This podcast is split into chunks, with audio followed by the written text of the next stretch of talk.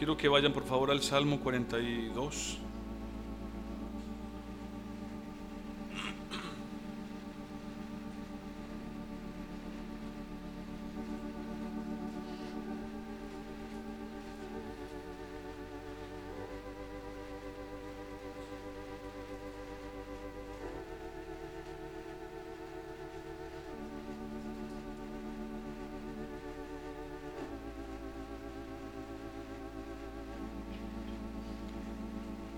A hablar un poco más acerca de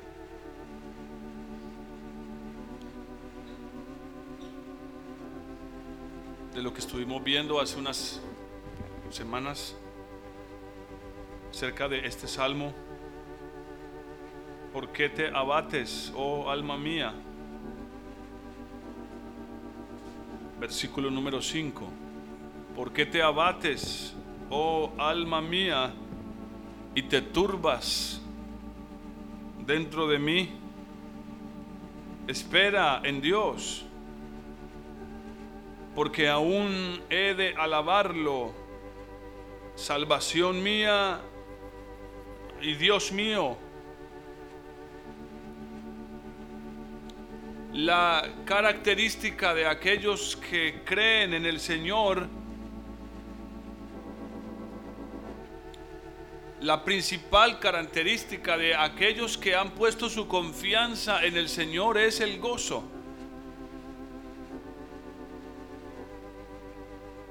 No quiere esto decir que una persona que cree en el Señor no pueda pasar por momentos difíciles. Va a pasar por momentos difíciles. Eso es inevitable. Todos lo haremos. Hasta aquellos que no creen tendrán que pasar por momentos muy difíciles. Pero la diferencia es abismal, es tan radical.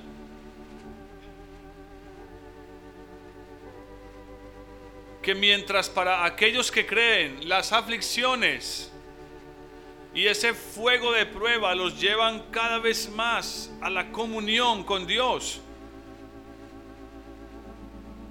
Para aquellos que no creen, esa, ese fuego de prueba los destruirá cada vez más por dentro.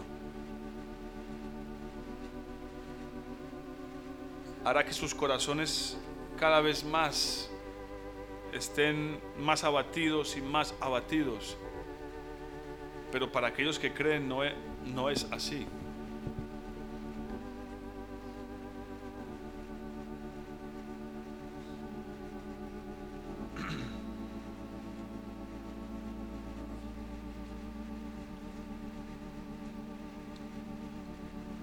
Terminamos viendo algo importante y es lo que dice el versículo 1. La razón por la cual un corazón se abate, se angustia o cruza los límites de la depresión es porque esa persona necesita beber de las aguas de Dios. Hoy las personas tienen muchas maneras de acallar el clamor de sus corazones. Mucho más si tienen dinero. Algunos tratan de solucionar de manera temporal lo que pasa en sus corazones, pero la verdad es que el ser humano fue creado a imagen y semejanza de Dios y no hay nada en este mundo que pueda saciar o llenar el vacío que hay en el corazón del ser humano. Hoy las personas buscan cualquier manera de poder, de poder hacerlo. Y Satanás lo sabe, entre más entretenido tenga a esa persona, más lo alejará del lugar correcto, del lugar donde puede obtener lo que verdaderamente necesita. Eso es muy parecido a lo que está sucediendo hoy con la medicina. Vamos al médico, pero no nos solucionan el problema. solo nos dan algo para que ese problema se minimice. Las drogas que da hoy la medicina no buscan erradicar el problema, sino contenerlo, acallarlo, suavizarlo un poco. Bueno, y es el clamor de las personas. Doctor, quíteme ese dolor, no lo soporto. No importa, haga lo que tenga que hacer, pero quíteme ese dolor. Sin, sin, sin importar si ese dolor es el aviso de algo grave. No importa, quítemelo. El ser humano lamentablemente ha llegado a un estado en el cual lo único que le preocupa es su bienestar presente. Pero la escritura dice que los creyentes no pueden estar pensando solo en un bienestar presente, sino principalmente en un bienestar futuro. Y cuando Dios permite que un alma sea abatida, como está sucediendo en el Salmo 42 con el gran rey David, es porque esa persona está siendo llamada, seducida, a estar en la presencia misma de Dios y poder experimentar lo que Dios tiene para esa persona.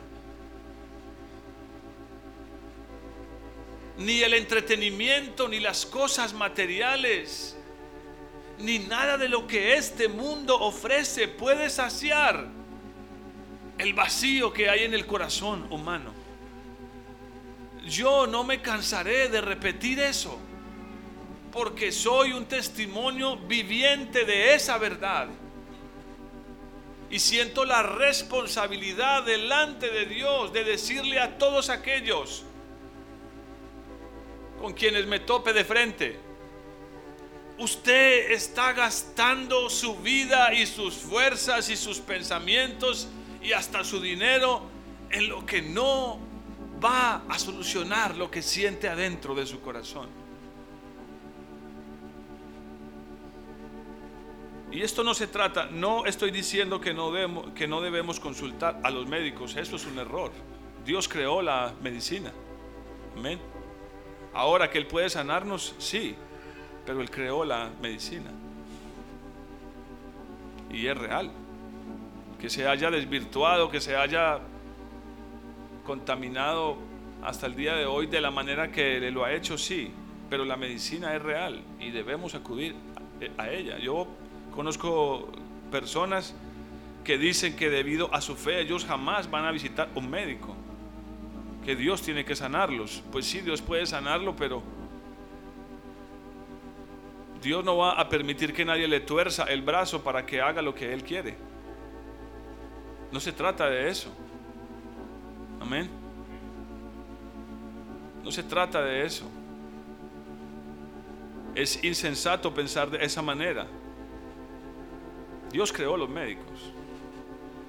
Dios creó la medicina. Dios le dio al hombre la capacidad de desarrollar ciencia.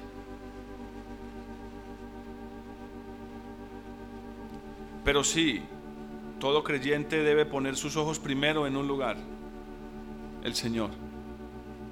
Amén. El Señor. Y otra vez, la clave está en esto, el versículo 1. Y ya voy a decirles por qué estoy repitiendo esto. Primero porque no todos lo escucharon y porque ya hace algún tiempo que lo compartimos. Versículo 1 del Salmo 42 dice, como el siervo brama por las corrientes de las aguas. Así clama por ti, oh Dios, el alma mía. Y dice el versículo 2, David descubre cuál es el problema. David halla la raíz del problema. Y usted necesita saber que esta es la raíz del problema. Dice el versículo 2, mi alma tiene sed de Dios del Dios vivo. Entonces él se pregunta, oh, ¿cuándo vendré y me presentaré delante de mi Dios? Plantea un problema y plantea una solución. Estamos aquí. Plantea un problema y plantea una solución.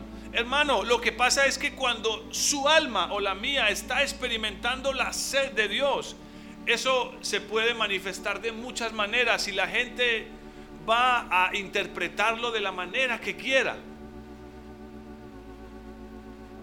Eso es como eso, eso es igual que sucede con muchas enfermedades. Si no son diagnosticadas, interpretadas de la manera correcta, esa persona nunca tendrá cura. Yo perseguí médicos durante años y los médicos a lo largo de todo ese paseo me dieron hasta cuatro diagnósticos diferentes. El último me dijo que tenía algo totalmente diferente a lo que me, a, lo que me había dicho el penúltimo. Entonces, empieza uno a darse cuenta que Dios está es haciendo la manera de que lleguemos a ese lugar secreto. A solas con Dios. Hay un pasaje en la escritura que para mí es muy muy importante y es el momento cuando Jacob está a solas con Dios. Y en ese momento, en ese momento, Jacob tenía un gran problema. Su hermano venía con un ejército, seguramente a reclamarle y a cobrarle venganza porque le había robado la primogenitura. Pero la reacción de Jacob no fue armar a su gente con espadas o lanzas o palos para que se defendieran. Él sabía que toda esa situación en realidad era la señal de que él necesitaba algo y solo una cosa. Que necesitaba algo y solamente era una sola cosa. Y era poder encontrarse con su Dios. Y él fue y se encerró con su Dios.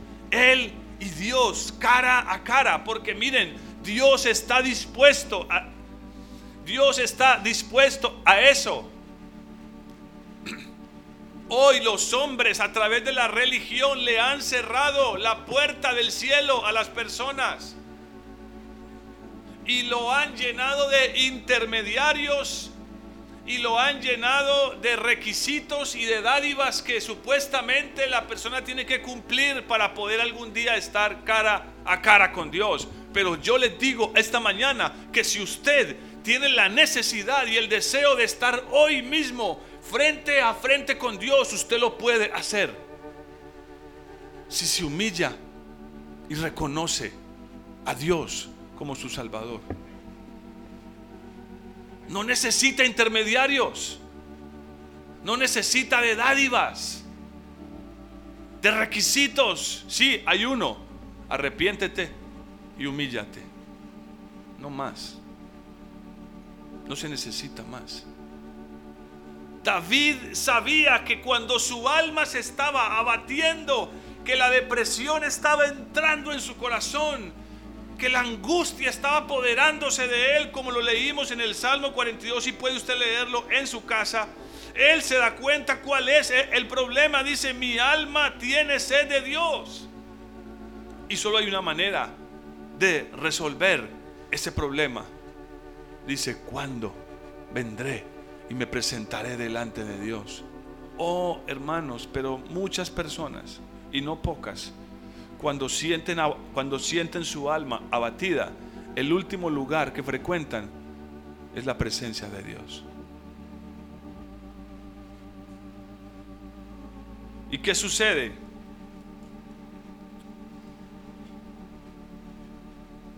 Bueno, quiero que vayan a, a Isaías 48 rápidamente. Isaías tiene algo que decir acerca de lo que está diciendo el Salmo 42.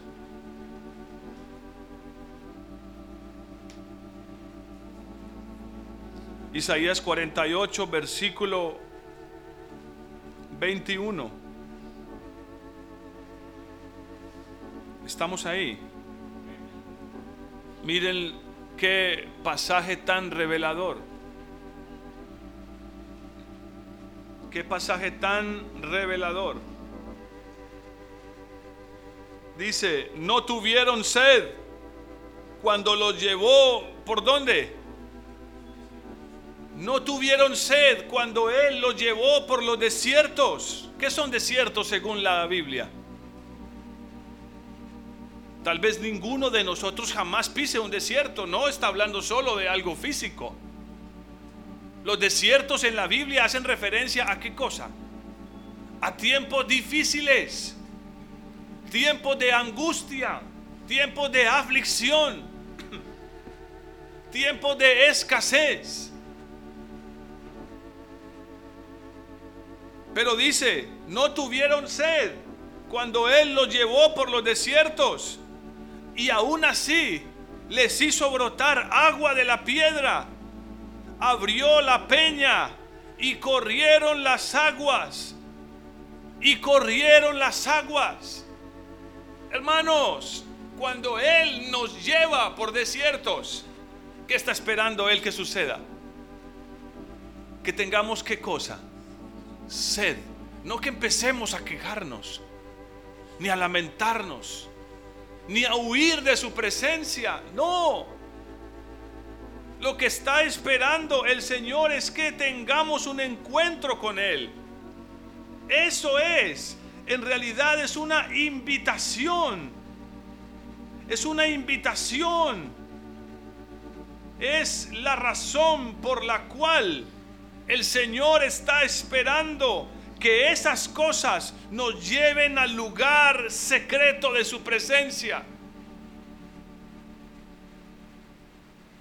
Si usted puede dormir y está bien, duerma bien, aliméntese bien. Si tiene que consumir medicinas, pues tómelas. Pero busque el rostro de Dios. Acérquese a la roca y beba de ella. Eso es lo que usted necesita, estar cara a cara con el Señor. Y hermanos, usted no tiene que pedir cita.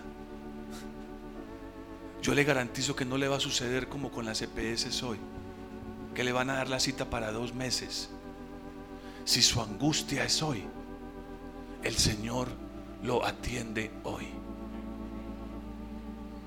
En este mismo instante.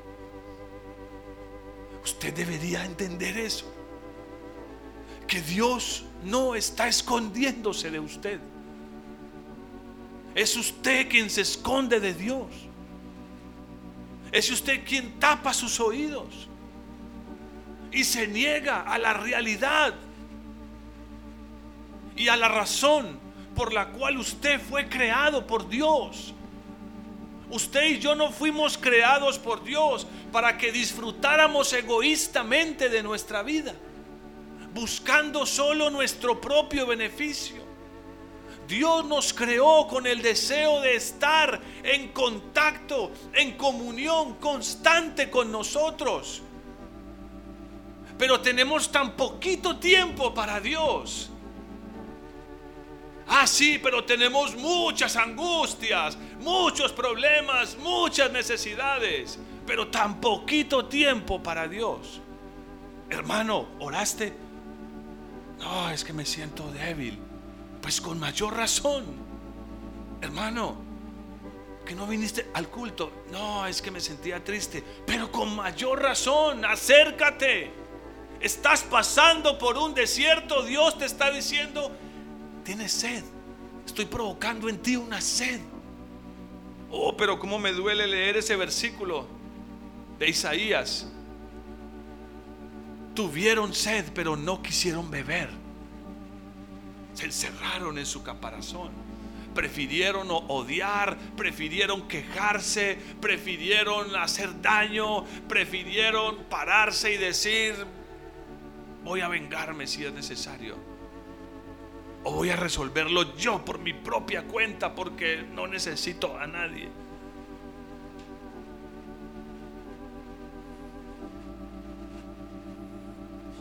Y es porque sabe qué sucede, hermanos. Dios quiere darse a conocer. Y esa es la manera, hermanos. Él como dice Isaías, no sé si llego ahí todavía por el tiempo, Él nos escogió. Recuerdan que Romanos dice que Él nos escogió, Romanos 8.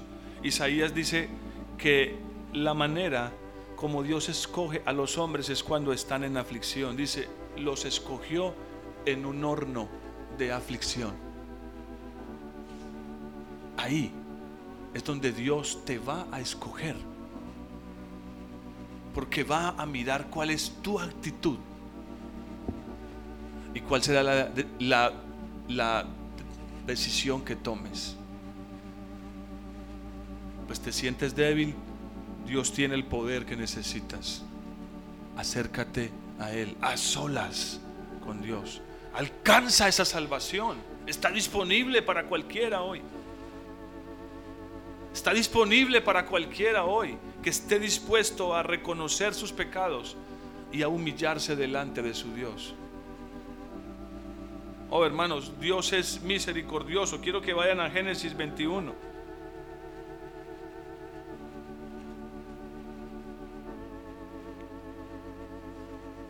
en Génesis 21 sucede algo que algunos no comprenden. Hay una petición que Dios le hace a Abraham que para muchos es inconcebible, pero es porque no conocen el corazón de Dios, no conocen los caminos de Dios.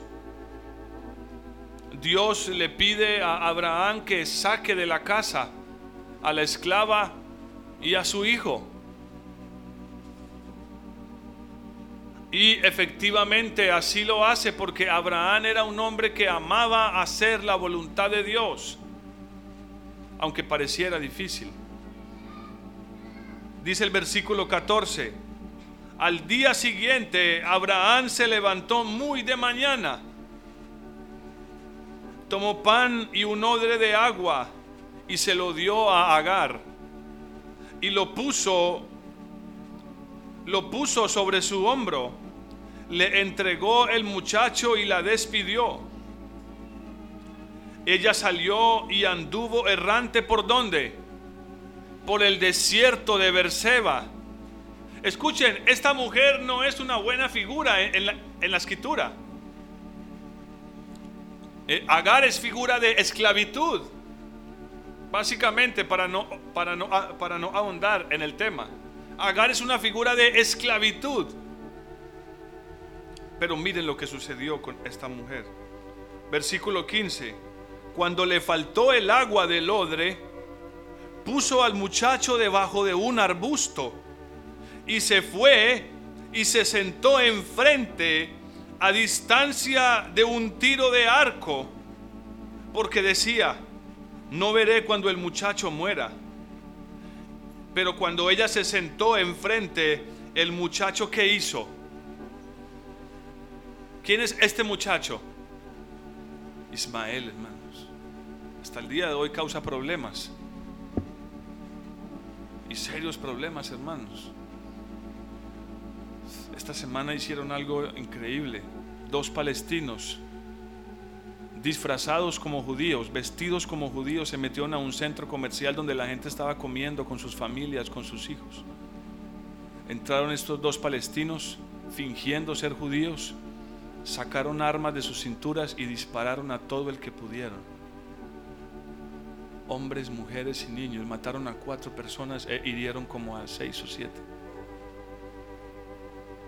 Ese es Ismael. Fiero. Pero miren la figura tan preciosa que hay aquí en, en este lugar. ¿Y por qué les digo que Dios es misericordioso?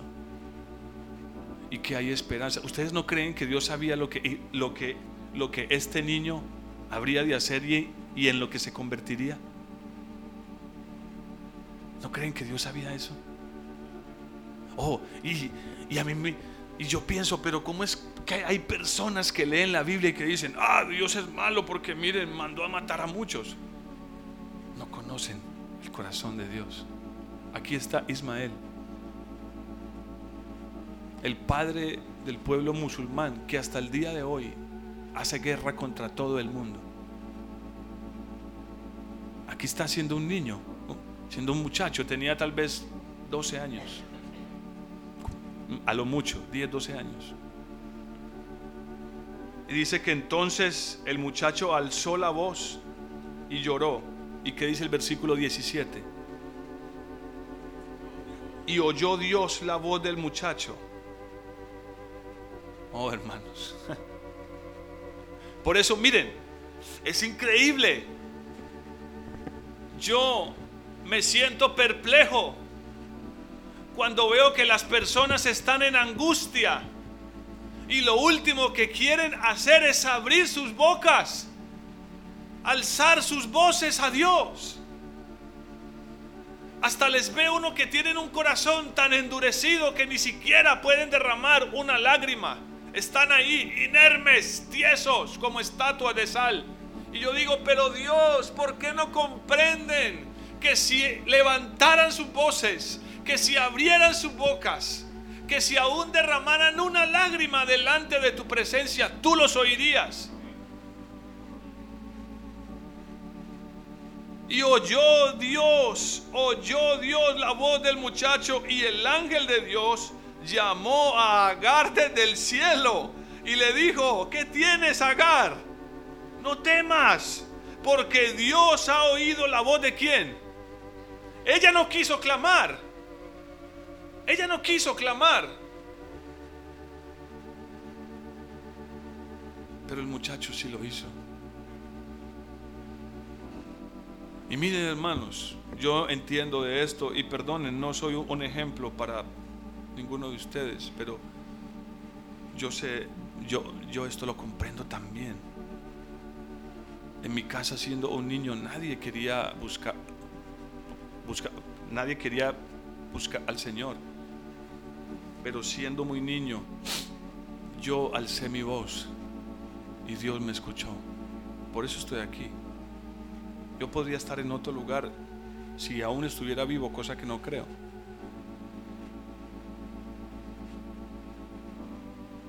No importa si los que están a, tu alrededor no quieren buscar. Tú levanta tu voz. Y si es necesario, llora. Dios está dispuesto a darte de beber. Agar, le dijo el ángel, no temas, ¿qué tienes? Porque Dios ha oído la voz del muchacho ahí donde está. El tiro de arco puede ser casi 100 metros, entre 70 y 100 metros. O sea, estaba lejos, como una cuadra de distancia. No quería verlo de cerca si moría. Levántate, dice el versículo 18. Toma al muchacho y tenlo de la mano porque yo haré de él una gran nación. Y miren, esto es tan maravilloso, hermanos, porque es lo que sucede en, en el desierto. Se los dije ese día y se lo repito hoy. Nuestros ojos son totalmente nublados en la angustia, en el abatimiento.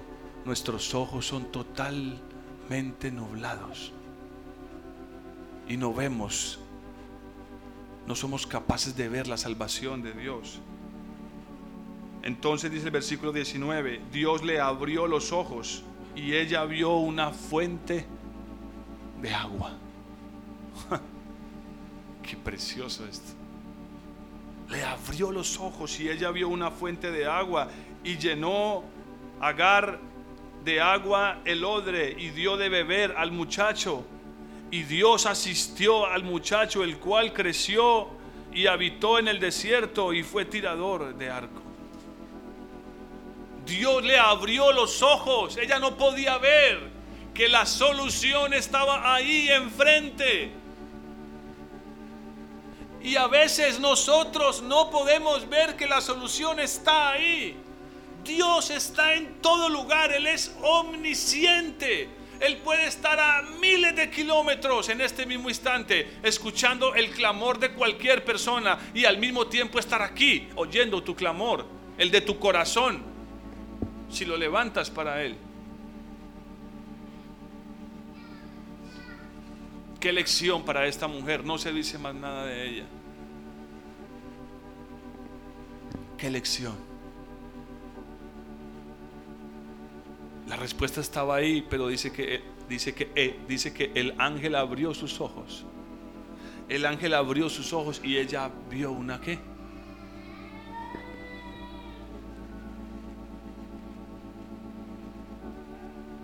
Vayamos al libro de Jeremías.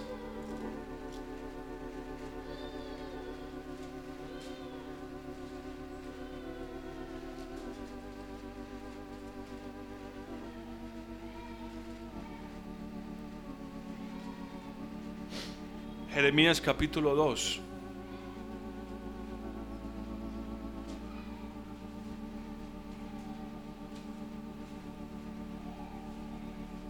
Ya casi estoy, estoy, estoy, estoy acabando, vamos a hacerlo un poco más corto hoy.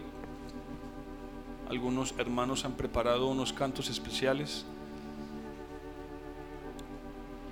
para el Señor y para la congregación. Amén.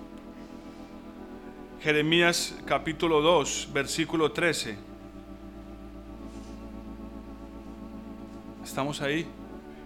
Miren lo que la escritura dice porque dos males ha hecho mi pueblo. ¿Cuántos? Ojalá entendiéramos eso, hermanos.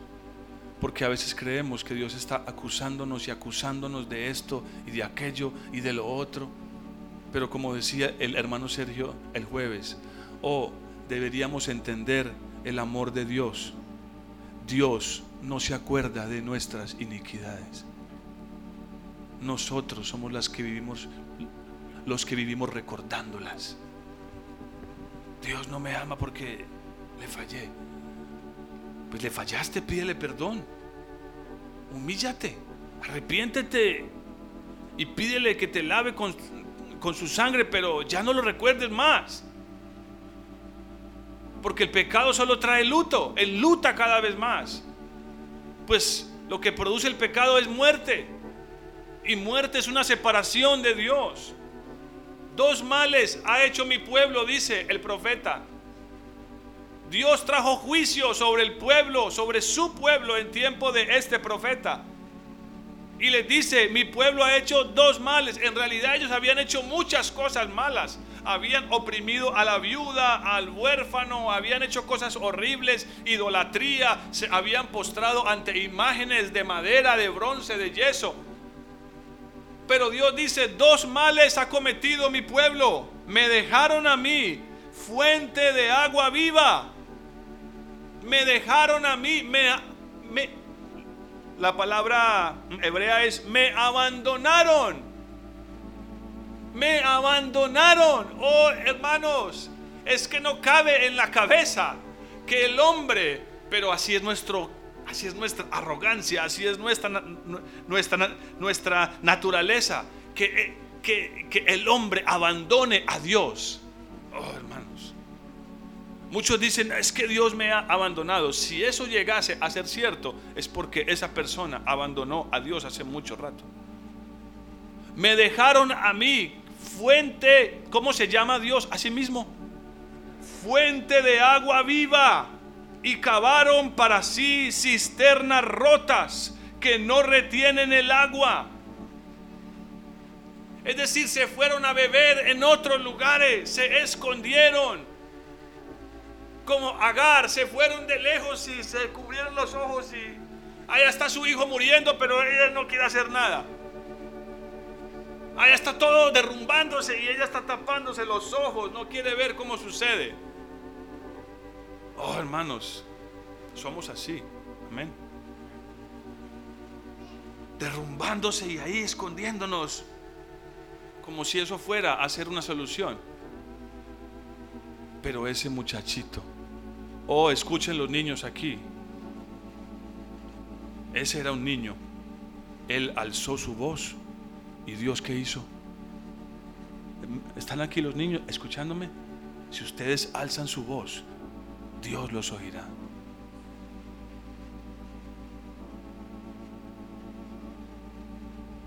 Estoy sumamente consciente de eso.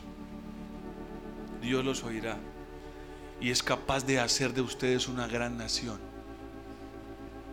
Imagínense. Me dejaron a mí fuente de agua viva. Hermanos, no hay otro lugar donde usted pueda saciar su sed. No existe otro lugar. Si Dios le está metiendo por desiertos, si Dios le ha enviado a caminar por desiertos, pruebas, aflicciones, que usted mire a su alrededor y no vea ninguna solución, es posible que sus ojos se hayan nublado y que ahí enfrente esté lo que usted necesita, esa fuente de agua. Puede que ahí, ahí, cerca. Lo dice el, el, el apóstol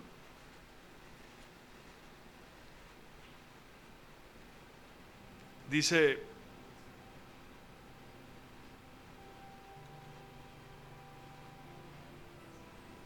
Pero no digas en tu corazón, ¿quién subirá al cielo? Esto es para traer abajo a Cristo. ¿O quién descenderá al abismo? Esto es para hacer subir a Cristo de, de, de, de, de entre los muertos. Pero, ¿qué dice la escritura? Cerca de ti está la palabra, en tu boca y en tu corazón. ¿Dónde está? Cerca, hermanos. ¿Y quién es la palabra? Él es la palabra. Cerca de tu boca y cerca de tu corazón. Póngase de pie, hermanos. Quiero beber y beber de la fuente.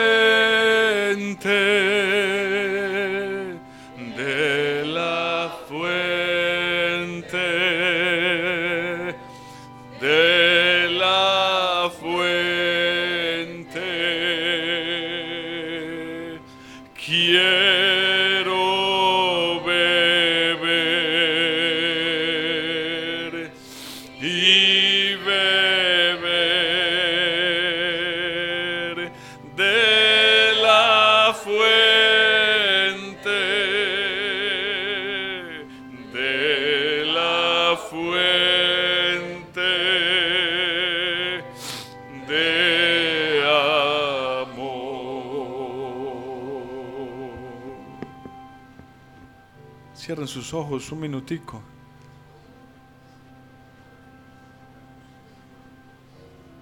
Te hice tener sed, dice el Señor. Te hice tener sed, pero no lo entendiste. Tuviste sed, pero no corriste a la fuente. Yo sé que hay momentos en los cuales ni siquiera hay una palabra que pueda salir de nuestra boca.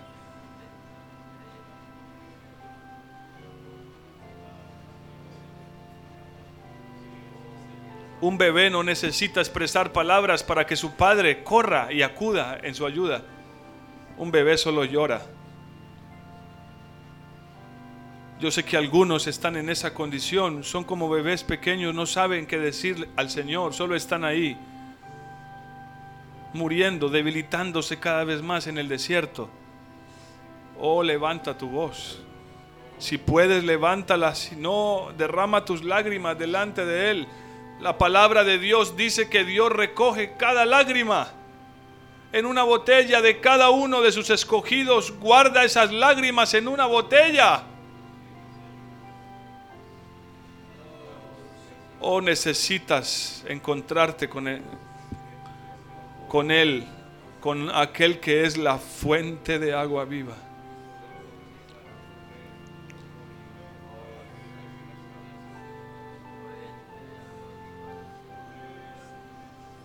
Que tus ojos sean abiertos como fueron abiertos los ojos de Agar. Que cada uno de los que están aquí, padre y madre de familia, en sus casas, puedan cavar un pozo de aguas vivas No importa la situación, sino que una y otra vez de manera persistente, mañana, tarde y noche, si fuese necesario, busquen al Señor, buscad a Jehová, dice la escritura, mientras puede ser hallado y hoy es ese día. Hoy puedes hallarle. Él está ahí. Estaba en ese desierto mirando a Agar y a su hijo. Y esperando. Ahí estaba Dios esperando y el muchacho alzó la voz y lloró. No era, no iba a ser un buen muchacho. Se convertiría en un hombre fiero que haría guerra contra muchos pero Dios lo escuchó, porque alzó su voz y lloró. No quiero decir con esto que si hay pecados no tenemos que arrepentirnos. No, hermanos, tenemos que arrepentirnos de nuestros pecados. Y si sabemos que estamos siendo malos, tenemos que apartarnos. Ismael no lo hizo, pero Dios le mostró su misericordia y está dispuesto a mostrarnos su misericordia a nosotros. ¿Cuánto más, hermanos? ¿Cuánto más si creemos en sus promesas, en su palabra? Y clamamos a Él para que nos dé de beber del agua de su presencia. Él es fuente de agua viva. Dios no te está culpando de tus pecados. Seguramente solo has cometido uno o dos males, has dejado a Jehová fuente de agua viva y te has cavado tu propia cisterna y está rota, no tiene agua.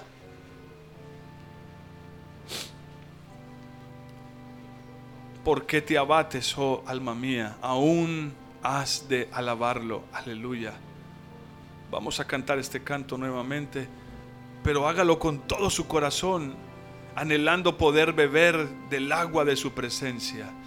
Quiero beber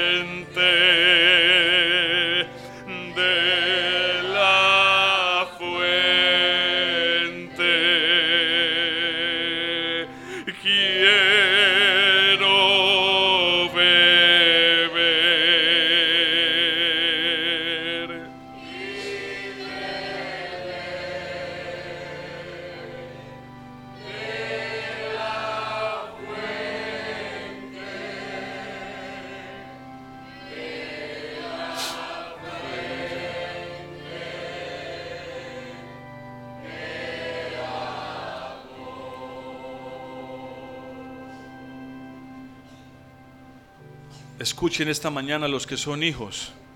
Tal vez están viendo a sus padres en dificultades, en angustias. Ustedes deben clamar al Señor. Escúchenlo. Aquellos que son hijos. Si ustedes levantan sus voces, Dios los oirá. Dios los escuchará. Aleluya. Qué promesa tan maravillosa. Ese es el Dios que yo conozco.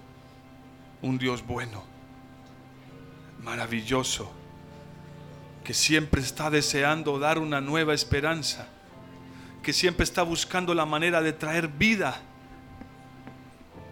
Oh, yo necesito esa vida, Señor. Yo necesito esa vida, mi Señor. Aleluya. Aleluya, mi Señor. Oh río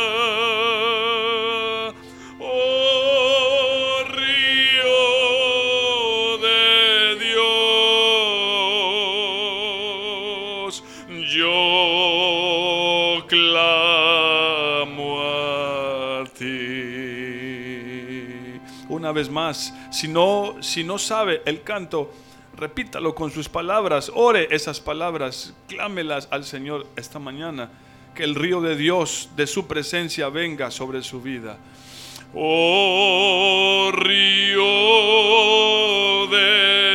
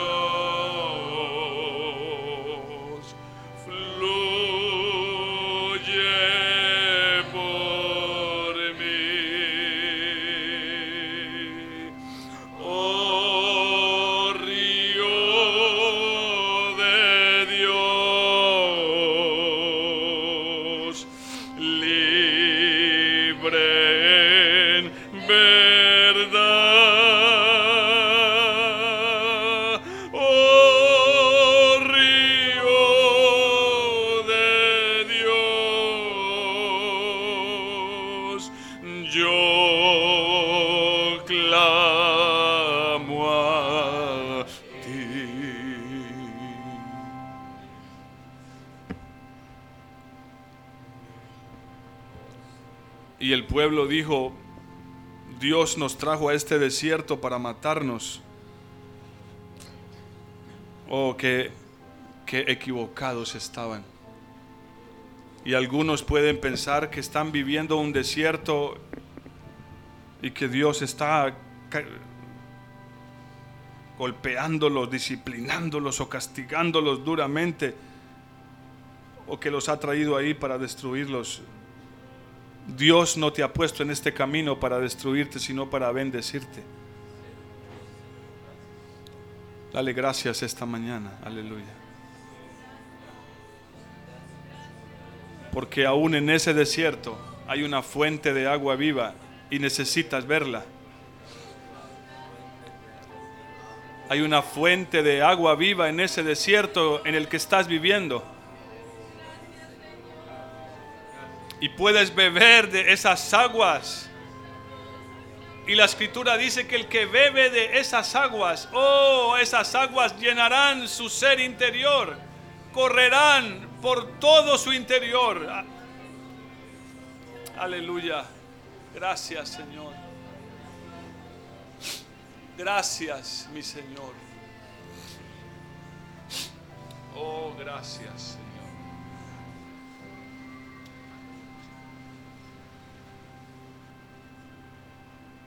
Pueden sentarse.